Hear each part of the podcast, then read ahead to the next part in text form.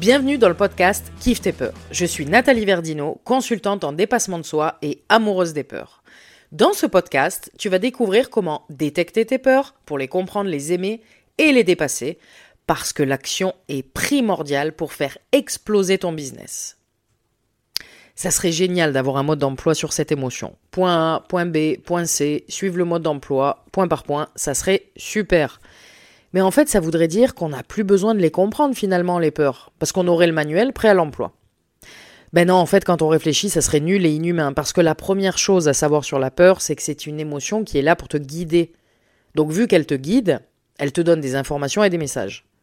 Pour intégrer ces informations, il faut les comprendre et les détecter. Voilà pourquoi finalement le mode d'emploi prêt à être utilisé n'existe pas pour les peurs et c'est tant mieux.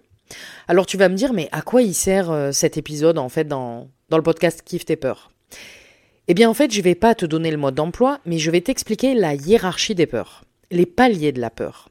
Parce qu'il existe plusieurs paliers pour détecter leur message et comprendre leur rôle.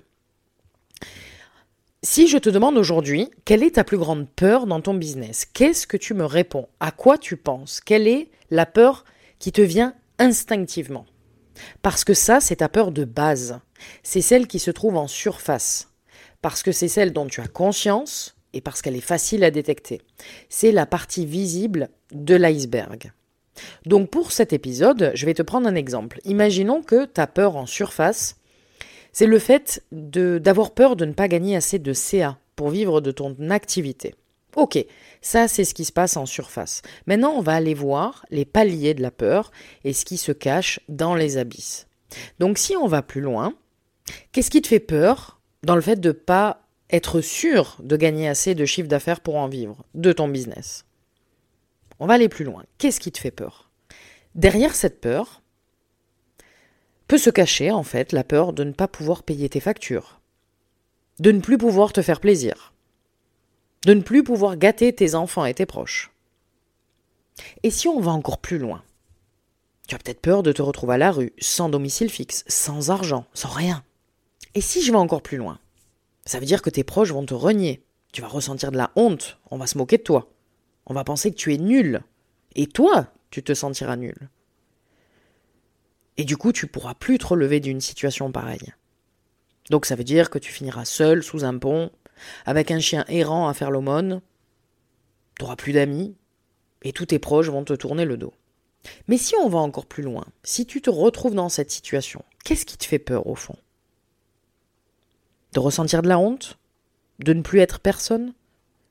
Et surtout de ne plus être aimé de tes proches? Voilà la peur qui se cache dans les abysses. C'est ça la blessure profonde, qui se cache derrière la peur de ne pas gagner assez de chiffre d'affaires pour vivre de ton activité. Maintenant, je vais prendre le même exemple et on va le voir sous un autre angle. Donc, ta peur de base, le dessus de l'iceberg qui est que tu as peur de ne pas gagner assez de CA pour vivre de ton activité. Ok. Au lieu d'avoir peur de te retrouver sous les ponts, tu peux ressentir la peur de devoir demander de l'argent à ta famille, la peur de mendier pour payer tes factures, et donc la peur de ne pas être responsable aux yeux de tes proches la peur de devoir rembourser les sommes qu'on t'a prêtées. Ça veut dire devoir batailler pour trouver cet argent. Et donc la peur de retrouver un job en tant que salarié, parce que tu vas avoir besoin d'une sécurité financière mensuelle. Donc finalement, la peur d'échouer vis-à-vis de ton envie de réussir grâce à ton business. Et qu'est-ce qui se cache derrière cette peur d'échouer? Les jugements de tes proches les conseils de ta famille que tu ne veux surtout pas entendre. Ou alors simplement le fait de reprendre ta vie d'avant en tant que salarié. C'est l'angoisse. Et donc qu'est-ce que ça cache derrière? Je te laisse réfléchir à ça.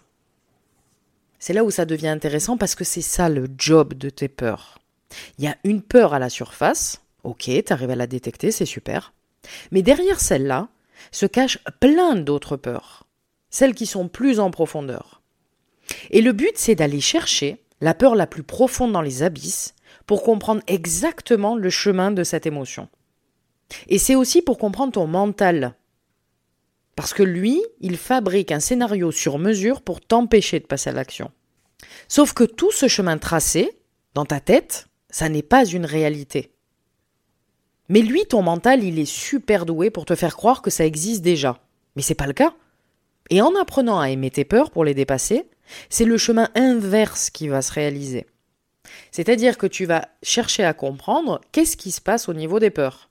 Il y a ta peur qui est au-dessus, c'est la partie visible de l'iceberg, c'est la peur de base, et le job, c'est d'aller voir qu'est-ce qui se passe jusqu'au plus profond dans les abysses. Pour comprendre comment fonctionnent les peurs, pour chasser le scénario catastrophe du mental et pouvoir passer à l'action rapidement tout en t'amusant. Ça, c'est vachement important. Donc tu vois, en fait, c'est génial de comprendre cette émotion. Parce que tu vas réussir à avancer comme tu le souhaites, selon tes objectifs et tes rêves. Et si tu veux aller plus loin pour aimer tes peurs et les dépasser, rejoins-moi dans le programme Cap ou pas Cap, tu as le lien sous ce podcast. Je vous souhaite à tous un joyeux dépassement de vos peurs. Merci de m'avoir écouté jusqu'à la fin et je vous dis à la semaine prochaine pour le prochain épisode.